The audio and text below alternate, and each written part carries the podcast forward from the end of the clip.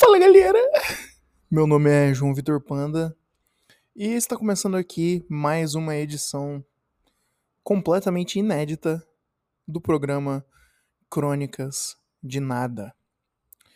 Bom, recentemente, mais especificamente num domingo, mais especificamente num domingo de mansidão ímpar, eu estava voltando do supermercado.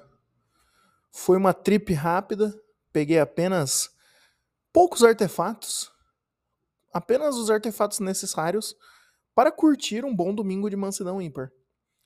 E eu já estava me retirando do supermercado com o meu carrinho de feira e com os meus fones de ouvido bem posicionados, ouvindo provavelmente uma Lana Del Rey, provavelmente a música Diet Mountain Dew. Porque era uma semana onde eu tava ouvindo bastante Lana Del Rey, que eu gravei um ranking de todos os álbuns dela. Enfim, lá estava eu, né? Saindo do mercado e só naquela brisa.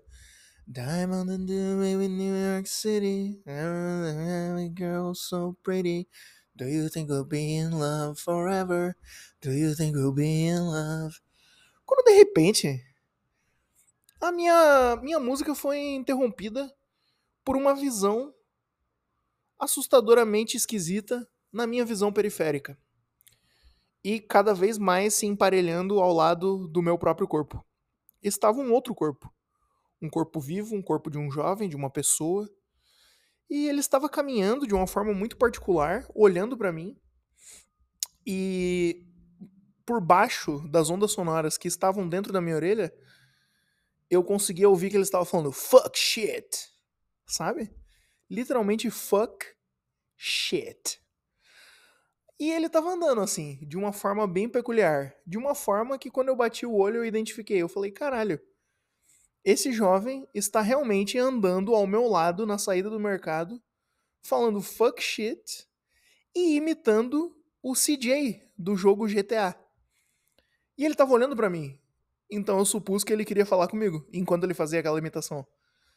Aí o que, que eu fiz? Apertei o botão do fone para pausar a música e puxei o fone de uma das orelhas, mostrando que eu estava naquele momento agora dedicando a minha atenção àquele jovem. E como era esse jovem? Ele era um jovem um pouco mais baixo que eu. Ele tinha, sei lá, eu, ele parecia ser mais novo que eu também, devia ter uns 19, 20 anos assim. Ele estava com um bonezinho para trás, sem camisa e com uma mochila nas costas. E ele tinha várias tatuagens, mas a única que eu pude identificar com maior clareza é que ele tinha bem grande escrito no pescoço a palavra blessed. Sabe? De abençoado. Aí eu olhei aquela cena com a música já pausada e falei pro, pro cara o seguinte o seguinte trecho de fala. Abre aspas. Quer dizer, não precisa de aspas, né? Porque fui eu mesmo que falei. Mas eu disse pra ele: Cara, tu tá imitando o CJ do GTA? E daí ele olhou para mim e falou: Sim, eu estou imitando o CJ do GTA. Aí ele perguntou para mim: Tu gosta de GTA? Aí eu falei: Gosto. Gosto, acho o GTA bem legal. E nisso a gente continua andando, né? Seguindo o nosso caminho, rua acima, devia ser lá por umas duas e meia da tarde. E continuei subindo a rua e ele agora tava andando do meu lado e conversando comigo sobre GTA. Aí ele falou: Tu joga GTA? Eu falei: Pô, jogar eu não jogo, porque eu não tenho videogame. Aí ele falou: Por que, que tu não tem um videogame? Aí eu falei: Pô, muito caro, né, mano? Não, não tenho dinheiro para comprar um videogame. Aí ele falou: Verdade, né? É caro. Eu falei, é, cara. Eu falei, pô, o último videogame que eu tive foi um PlayStation 2 quando eu era criança. Aí ele falou, é, acho que eu também, desbloqueado, né? Pra jogar jogo pirata. Eu falei, é, isso aí. Aí ele falou, e tu trabalha com o quê? Aí eu não ia responder, né, que eu posto besteira na internet. Porque assim, eu considero isso um trabalho. Mas a resposta padrão que eu dou é o meu outro emprego, né? Que é ser professor de inglês. Aí eu falei, pô, eu dou aula de inglês. Aí nesse momento eu pensei, pô, calma aí. Eu tô conversando com um completo estranho no meio da rua e eu já dei a ele muitas informações pessoais sobre mim. Pô, ele já sabe que eu gosto de GTA, que eu não tenho dinheiro para comprar um videogame, que eu sou professor de inglês. pensei, pô, eu preciso descobrir alguma informação sobre esse cara. E entender por que, que essa interação social está acontecendo nesse momento. Aí eu virei para ele e falei: Como que é teu nome, cara? Aí ele falou: Meu nome é Gabriel. Aí eu perguntei: E tu trampa com o quê, mano? Aí ele falou: Pô, eu tava desempregado, mas agora eu consegui um trampo de auxiliar de cozinha num restaurante. Tô bem empolgado, vou começar essa semana, não sei o quê. Eu falei: Pô, que massa, mano. Parabéns, velho. Aí ele falou: Muito obrigado. Aí ele também perguntou meu nome, né? Aí eu falei: Pô, meu nome é João, João Vitor. E continuamos aquela conversa. E muitas coisas passaram pela minha cabeça. Primeiro, eu pensei que ele ia me assaltar de alguma forma. Porque, pô, ele não me conhecia, começou a interagir comigo do nada, sabe? E ficou andando do meu lado na rua. Pensei, né? Eu moro numa cidade grande, né? Eu nunca fui assaltado. Mas eu tenho. Às vezes eu, eu lembro que eu tenho que sentir medo de assalto. E naquele momento eu lembrei. Mas eu pensei, pô, eu tô com meu celular dentro do bolso aqui, ele tá sem camisa, não tá com nenhum artefato que possa me oferecer perigo. E ele era muito menor que eu, tipo, ele era um pouco mais baixo que eu e muito magro. Eu pensei, poxa, se esse cara tentar me assaltar sem nenhuma arma, eu, caramba, consigo obliterar ele. Então, não fiquei com esse medo, sabe? Só fiquei tentando entender, caramba, o que que é essa interação? O que que tá acontecendo aqui agora? Quando ele falou que o nome dele era Gabriel, eu pensei inclusive que talvez fosse um anjo. Falei, será que é o próprio anjo Gabriel que tá vindo aqui testar a minha fé? Mas assim como o assalto, eu não me preocupei muito, porque, pô, se um anjo tá vindo aqui testar minha fé, ele vai descobrir que a minha fé é baixíssima, baixíssimos níveis de fé, e provavelmente vai embora, né? Tentar encontrar uma pessoa mais crédula do que eu.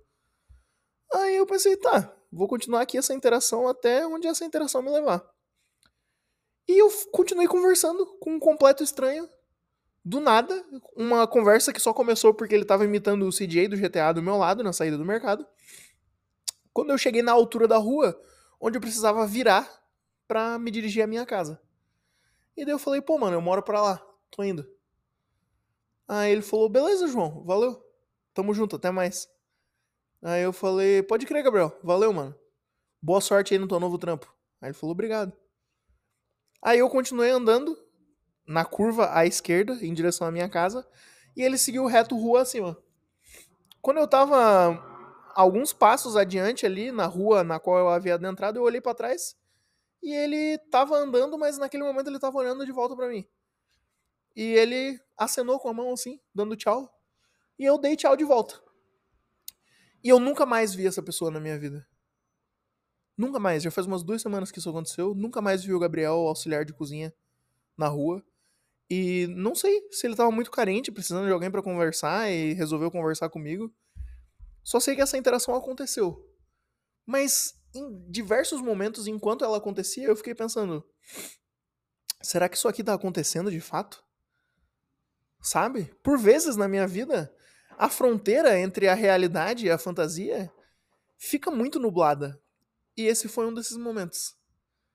E eu resolvi que eu ia gravar um episódio contando essa história e ia investigar aqui na minha memória outros momentos que ilustram situações semelhantes, onde a fronteira entre a realidade e o sonho fica um pouco nebulosa na minha vida. É, vamos lá então?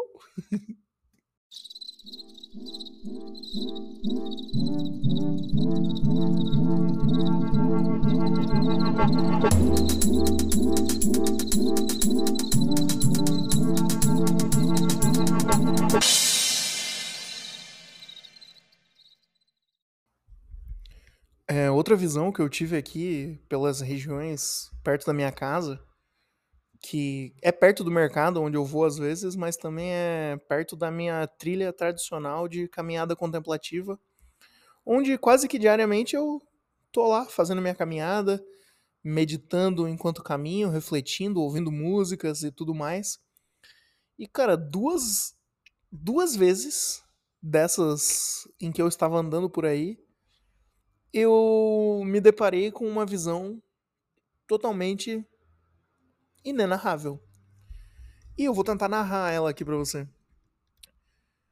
Cara, eu vi um senhor de sei lá, se eu tivesse que chutar, eu diria que ele devia ter uns 60 anos. Mas é um senhor de 60 anos que parece estar em forma ainda, sabe? Era essa a impressão que ele me passava. As duas vezes que eu vi esse senhor, ele estava com a mesma indumentária. Ele estava com uma camisa xadrez, vermelha e preta, um xadrez bem pequenininho assim, sabe? Como se fosse uma camisa de festa junina. Essa camisa abotoada até relativamente acima assim do seu corpo, do seu tronco em direção ao seu pescoço, mas não até o final. Essa camisa posicionada para dentro de uma calça de uma calça social preta, ele de sapatos, ele tem um cabelo na altura do ombro, esse senhor assim, um cabelo um cabelo meio grisalho, meio preto, sabe? O parece que ele pinta o cabelo, mas não, parece que ele pinta o cabelo numa batalha contra os fios grisalhos, mas é uma batalha que ele tá constantemente perdendo, sabe? E o cabelo todo penteado para trás. Ei, que isso? A princesa Carolina estava escalando a CPU do computador de trabalho da Julia. E esse senhor estava com uma maleta nas duas vezes que eu vi ele, sapato social também, esqueci de falar. É um senhor esguio, magro, alto. E as duas vezes que eu vi ele, ele estava com uma maleta de couro em uma das mãos. Vamos supor que seja a mão direita. E as duas vezes que eu vi ele, ele estava correndo. E assim, essa vestimenta que eu acabei de descrever para vocês não é uma roupa esportiva, né? Então eu não suponho que ele estava correndo por esporte. Ele parecia que estava atrasado.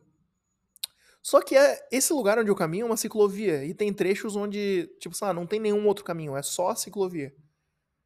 É só uma ciclovia e é isso aí. É um longo trecho onde é só mato, trilho do trem, as costas de alguns prédios e aquele caminho. E eu vi esse cara nesse caminho desse jeito, correndo, esbaforido, assim. E não era, era tipo uma corridinha que um senhor é capaz de dar, assim, sabe? Só que, claro, eu, como eu tava caminhando, ele me ultrapassou e foi embora.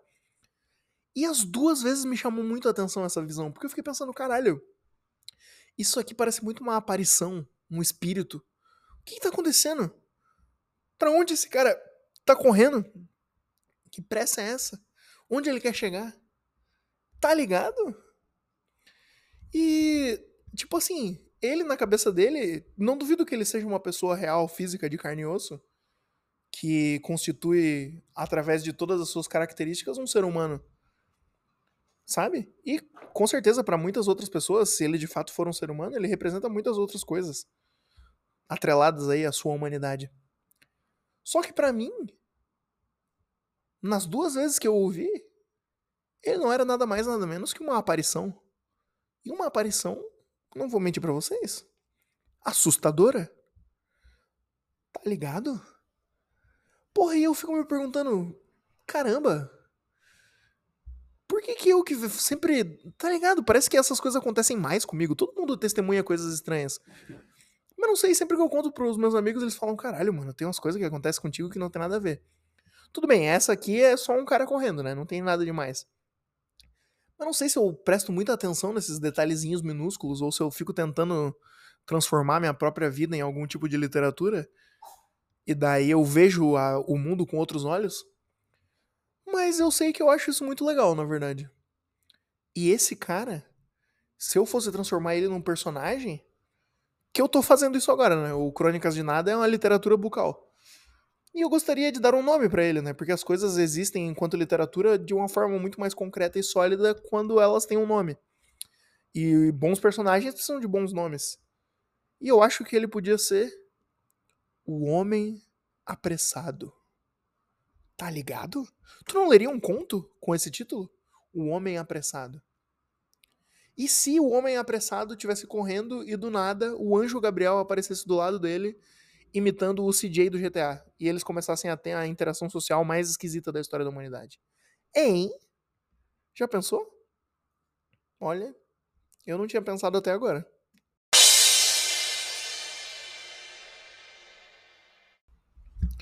Bom, esse ano também eu visitei a cidade do Rio de Janeiro.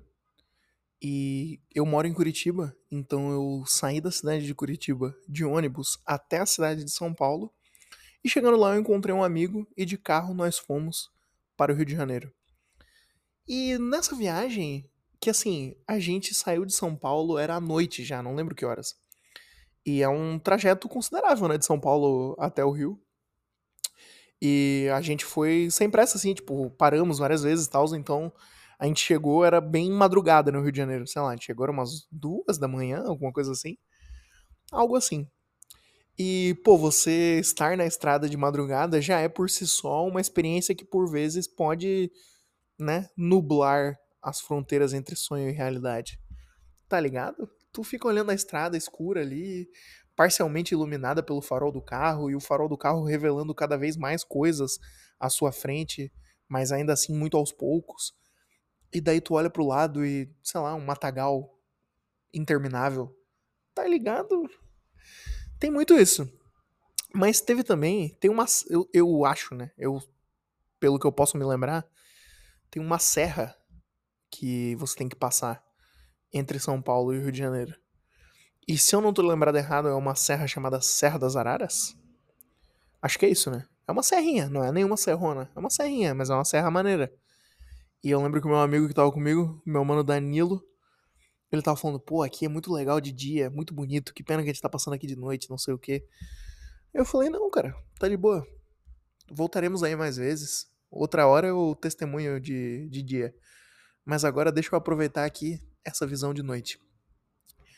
Porque assim, era madrugada e não tinha ninguém naquela serra. Ninguém. Uma serra totalmente vazia. Uma serra que eu suponho que seja a Serra das Araras. E tudo totalmente vazio, iluminado apenas pelo farol do carro. E a gente, bem devagarzinho ali, fazendo aquele trajeto. Que se eu não me engano, na ida era uma descida enquanto a gente estava fazendo essa descida, a playlist do carro tava tocando aleatoriamente as músicas curtidas do meu amigo Danilo no Spotify. E começou a tocar a música Apocalipse, da banda Cigarettes After Sex. tá ligado? Não estávamos nem fumando cigarro e nem fazendo sexo, que são as coisas que geralmente são embaladas pela trilha sonora dessa banda, né? Mas essa música em específico, não sei se você tem uma lembrança aí de como é essa música, se você já ouviu ela antes, mas ela é bem tipo, sabe? É aquela assim, ó. Sabe, uma vozinha bem palmole assim, um ritmozinho bem. Tá ligado? Bem hipnotizante, essa é a palavra. E aquela musiquinha hipnotizante com aquela letrinha jaguara. E aquela visão daquela serra escura completamente vazia, iluminada apenas pelo farol do carro, à medida que íamos descendo, tudo aquilo foi compondo uma vibe totalmente inenarrável. E algo que está sendo enquadrado aqui nesse episódio como uma fronteira nublada entre o sonho e a realidade. Caramba, ouvindo um Cigarettes After Sex no meio da Serra das Araras. Tá ligado? De madrugada. Aí a gente passou no meio desse dessa aventura onírica, passou por um lugar bem no meio da serra, que era tipo, não sei se era uma, uma vendinha, uma quitanda, uma lanchonete, mas tinha um nome composto por duas palavras com uma preposição no meio e era alguma coisa tipo, vamos vamos chamar aqui de Barraca do Marcelo, tá ligado? Barraca do Marcelo, vamos supor que fosse isso. E quando o carro fez a curva e iluminou a barraca do Marcelo, imediatamente foi tipo, caralho, tem um lugar aqui, sabe? Porque uma serra não é um lugar, não é um lugar que tu tipo, ah, caramba, onde você tá? Eu tô aqui na serra, nesse lugar, eu estou vivendo, existindo aqui nesse lugar. Não, é uma coisa necessariamente transitória. Então, quando o farol do carro iluminou a barraca do Marcelo, foi tipo, caramba, existe um lugar aqui no meio desse não lugar. E daí eu imediatamente perguntei pro Danilo assim, cara, quantos reais tu iria cobrar para passar uma noite inteira aqui, sozinho, no meio da Serra das Araras, na barraca do Marcelo? E eu não lembro exatamente qual foi o valor que ele estipulou, mas eu consigo supor, baseado na minha própria cabeça, que imediatamente após ele falou, ele falar o valor, eu falei: "Pelado?" Sabe? Supondo que Tá ligado? Tipo, pelado? Tu passaria a noite inteira aqui na barraca do Marcelo, no meio da Serra das Araras, sozinho e pelado? E aí, provavelmente, ele subiu o valor, né? Quando eu mencionei a palavra pelado. Mas é isso aí, não seria um sonho? Hein? Ficar pelado? No meio da serra? Na barraca do Marcelo? Olha, para mim seria.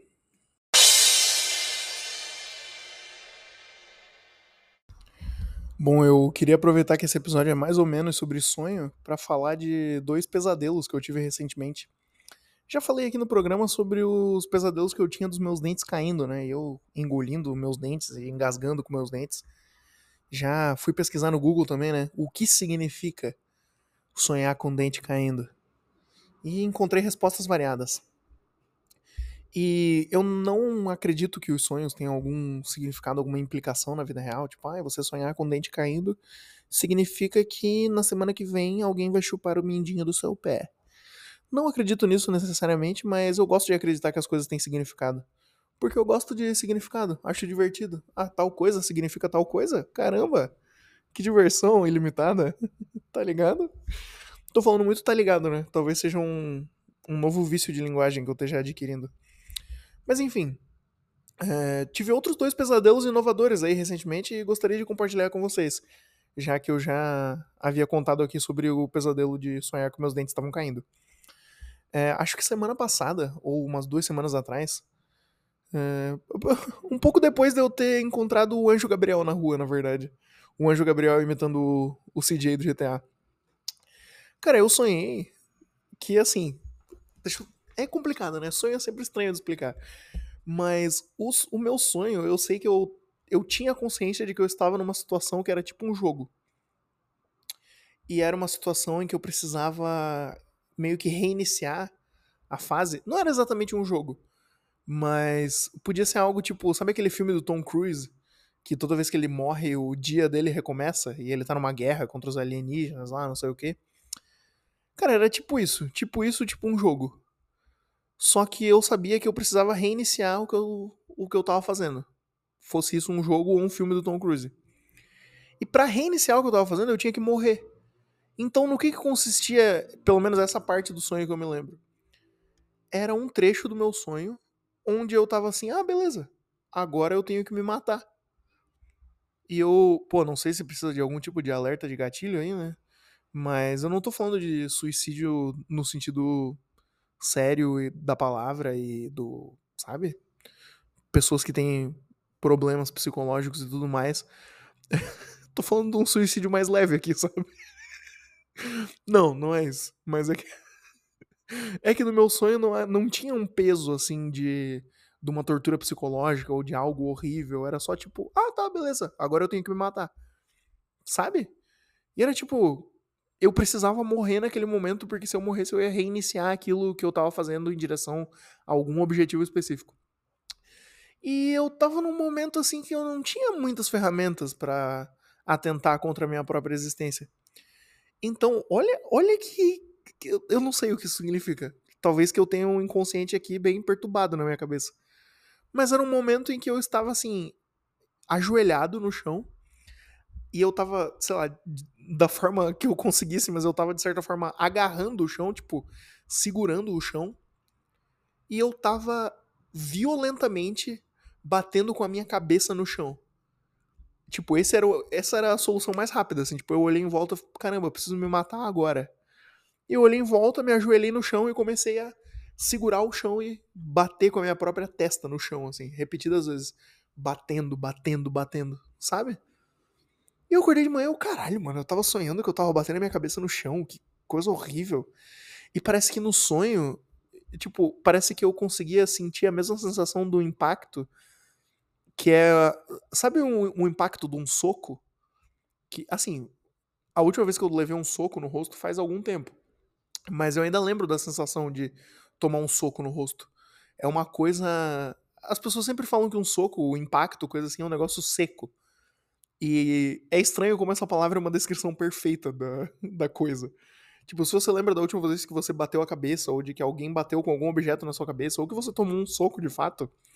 Tipo, é difícil explicar, mas seco é a descrição perfeita para isso. E eu acordei com essa sensação de impacto seco, sabe? E eu falei pra Júlia, caralho, tu não sabe o que, que eu sonhei, o que, que eu acabei de sonhar aqui no meu sonho. Que eu tava ajoelhado no chão, batendo a minha cabeça no chão, porque eu precisava morrer. Tá ligado? Mas assim, eu precisava morrer de um jeito alto astral, tá, pessoal? Calma aí. É, não precisam ficar preocupados comigo nem nada. Tá tudo bem. Bom, esse foi um dos pesadelos que eu tive e eu vou contar outro agora. É, recentemente eu sonhei que a minha mãe tinha morrido. Só que o sonho não era, tipo, sei lá, sobre o velório da minha mãe, não era tipo, caramba, meu Deus, minha mãe morreu. Cara, o sonho era como se fosse, tipo, uma aventura no mundo dos espíritos atrás da alma da minha mãe. e eu não lembro se em algum momento eu encontrei a minha mãe ou não. E eu nem lembro de todos os. como eram esses, esses locais espirituais que eu tava, mas eu lembro de um local espiritual específico.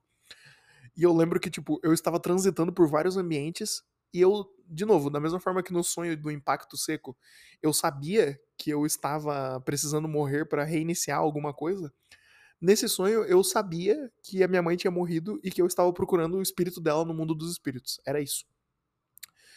E, cara, eu tava entrando em vários ambientes assim, e eu não lembro de nenhum deles a não ser um só.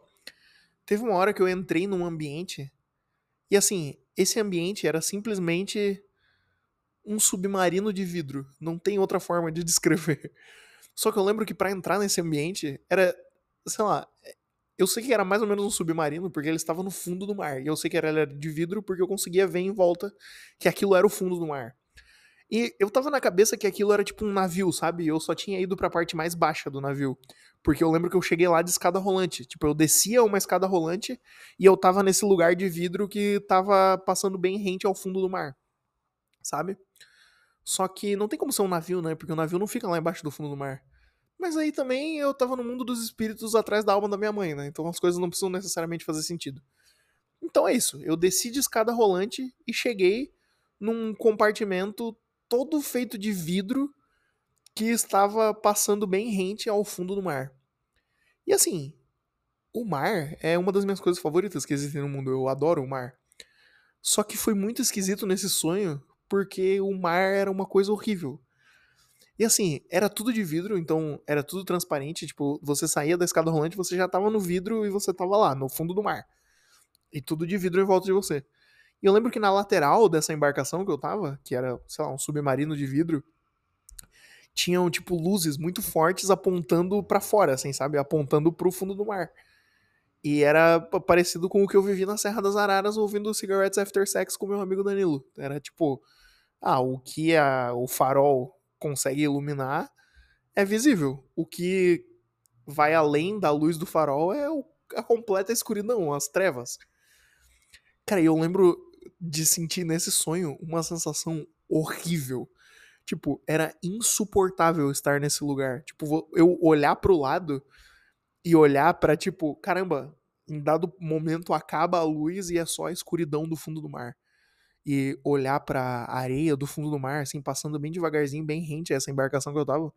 Cara, eu lembro que a sensação de olhar pro lado, para esse limite da luz, era insuportável. Era tipo, caralho, eu não consigo ficar aqui, eu não consigo olhar pro lado, eu não consigo. Meu Deus, que coisa insuportável, que coisa assustadora, aterrorizante, apavorizante. Sabe, sério, eu, eu tava morrendo de medo, assim, eu tava sofrendo nesse sonho. E essa é a parte que eu lembro mais. Eu não sei, em algum momento eu acho que eu encontrei a alma da minha mãe e tal, mas. Não. Não lembro de mais nada com tantos detalhes quanto eu lembro dessa sala que era um submarino de vidro que você acessava através de uma escada rolante do mundo dos sonhos e dos espíritos. Aí, para brincar de significado, né? Quando eu acordei, eu pesquisei sonhar que a mãe morreu, significado. E o significado era que uma mudança muito grande vai acontecer na sua vida. É, tô esperando, né?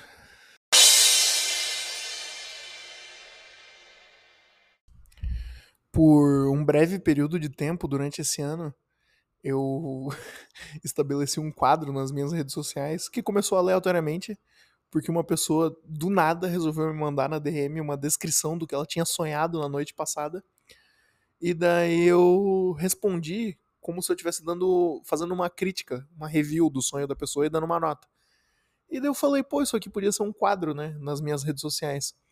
E daí eu gravei um vídeo, porque eu pensei, pô, não seria divertido ter essa posição? Eu ser um crítico de sonhos e dar nota pro sonho das pessoas. Aí eu fiz uma aberturinha, assim, que era tipo uma montagem com vários filmes do David Lynch distorcidos juntos, assim. E daí tinha uns barulhos meio assustadores e tinha uma hora que tinha um grito ao contrário, que era tipo um. Era bem aterrorizante, assim. Só que foi um quadro que não foi muito pra frente, eu acho que teve uns sete episódios, assim. É, não teve uma repercussão tão legal, assim, não, não tinha tanta audiência. É, não que todas as coisas que eu faço tenham uma super audiência, né? Mas tem outras que eu tenho um apego maior e posso fazer pelo resto da vida, mesmo que não tenha muita gente assistindo. Só que esse, não sei, dava muito trabalho e eu não gostava tanto. Aí eu acabei largando esse quadro pelo caminho. Inclusive, várias pessoas, cara, teve uns sete episódios que eu fiz uns é, uns sete reviews, assim, dos sonhos das pessoas. As pessoas realmente me mandavam mensagem no Instagram contando o que elas tinham sonhado na noite passada. E eu fazia um videozinho meio que ilustrando o que tinha acontecido no sonho e dando a minha crítica, assim, dando uma nota. Ah, esse sonho foi uma merda, porque não sei o que, blá blá. Então vou dar nota 6. Tá ligado? Inclusive, teve várias pessoas que mandaram um sonho, eu li, conversei com a pessoa, mas não cheguei a gravar o vídeo porque eu fiquei com preguiça. Mas, caramba, foi divertido por um breve momento ter me tornado essa figura, assim, tipo, um receptor de sonhos e um crítico de sonhos. E no final de todo episódio eu ficava encarando a câmera e eu falava: É isso aí, pessoal. Continuem sonhando. E daí depois que eu falava esse continua, continuem sonhando, ficava uns dois segundos em silêncio e entrava a abertura com as imagens de filmes do David Lynch e um grito ao contrário bem aterrorizante, assim. E daí acabava o quadro. E essa é a minha mensagem também para vocês aqui no final de mais um episódio do, do, do, do, do Crônicas de Nada. É, continuem sonhando, pessoal. é, beijos a todos e espero que tenham gostado desse episódio. Se não gostaram, não tem problema. Aguardem o próximo e espero que o próximo não demore tanto também, né? é, para não ficar recebendo muitas cobranças. Pior que dessa vez não teve tanta cobrança, não. Mas é isso aí, o programa continua crescendo devagarzinho e aquele pedido de sempre, né? Se você gosta aqui desse programa, indique para um amigo que ouve o podcast. É, vamos aí espalhando a palavra. Se você está ouvindo no celular, compartilhe esse episódio aí nos stories do seu Instagram, de repente. Ou não, também. Você que sabe. Meu nome é João Vitor Panda e eu vou ficando por aqui porque, caramba, Tá na hora de dormir. Dormir hoje para acordar amanhã. Tchau, tchau.